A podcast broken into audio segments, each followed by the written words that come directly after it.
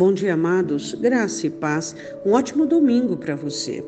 Que hoje você possa entender que é o dia do Senhor, hoje é dia de escola bíblica e é dia de culto de adoração e louvor. E hoje nós temos é, uma refeição muito importante que é a ceia do Senhor, uma mesa posta porque foi comprada pelo Senhor Jesus, uma mesa que fala é, de justificação, de salvação e de aprovação diante de Deus, onde Jesus verteu o seu sangue e entregou a sua própria carne por mim e por você. Fazemos parte do corpo do Senhor Jesus Cristo, porque ele entregou a sua vida por nós. E nós agradecemos a Deus por esse privilégio, porque na ceia nós ratificamos que fazemos parte, né, do povo de Deus e que somos parte do reino do Senhor. Hoje nós vamos meditar em um assunto também de muita importância e muito interessante, são as igrejas é, da Ásia. Uma delas tem um texto do qual nós vamos meditar, a igreja de Éfeso. A igreja de Éfeso ela era uma igreja uh, que o Senhor Jesus sabia das obras dela, era uma igreja que tinha paciência e ela não sabia é, sofrer os maus, ou seja, ela era uma igreja que sabia disciplina sobre disciplina, sabia sobre santidade e que ela não tinha sofrimentos por conta de coisas ruins. Então, ela era uma igreja que tinha disciplina. Então, as coisas más eram eliminadas e retiradas. Isso era uma coisa muito boa a favor dela, né? Então, é, é, você diz que igreja boa, só que Jesus diz contra ela, porque era uma igreja que havia deixado o primeiro amor, aquela primeira paixão. As coisas tinham caído muito assim, em uma retórica um tanto logística, em uma, uma religião mesmo. E aí a palavra do Senhor diz em Apocalipse, capítulo 2, versículo de número 5: Lembra-te, pois, de onde caíste, e arrependa-te. Pratica as primeiras obras. Quando não, brevemente a te virei e tirarei do seu lugar o teu castiçal, se não te arrependeres. Nós sabemos que o castiçal eram as igrejas, por quê? Por causa da iluminação. A igreja é a luz da terra, né? É ela quem ilumina a terra, é ela quem traz claridade à terra. É, este mundo não está pior por conta da verdadeira igreja do Senhor Jesus, do verdadeiro corpo do Senhor Jesus, que derrama luz sobre as trevas né?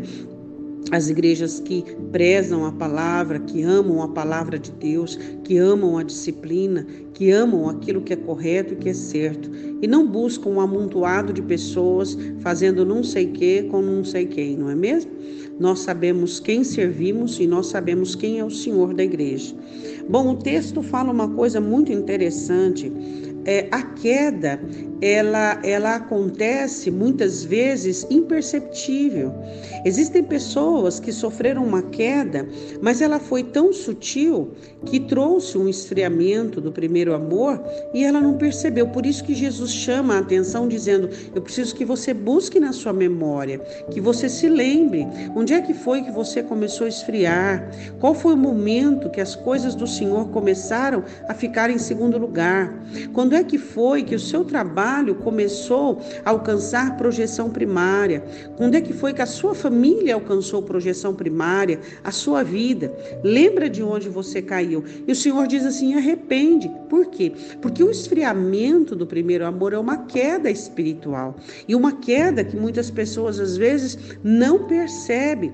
Então ela não tem mais aquela vontade tanta de orar, aquela vontade de ouvir canções, aquela vontade de estar nos cultos, de ler a palavra de falar de Jesus. Os assuntos dela são todos os assuntos, menos do Salvador.